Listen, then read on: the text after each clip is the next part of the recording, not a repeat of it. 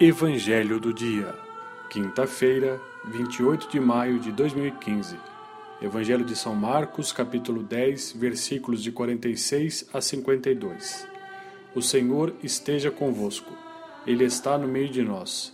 Proclamação do Evangelho de Jesus Cristo, segundo Marcos. Glória a vós, Senhor. Naquele tempo, Jesus saiu de Jericó junto com seus discípulos e uma grande multidão.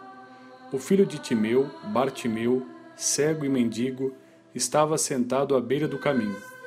Quando ouviu dizer que Jesus, o Nazareno, estava passando, começou a gritar: Jesus, filho de Davi, tem piedade de mim.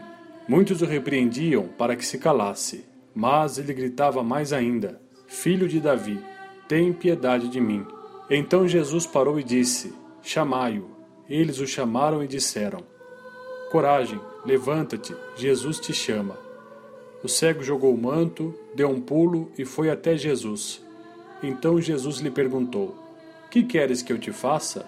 O cego respondeu: Mestre, que eu veja. Jesus disse: Vai, a tua fé te curou. No mesmo instante, ele recuperou a vista e seguia Jesus pelo caminho. Palavra da salvação. Glória a vós, Senhor.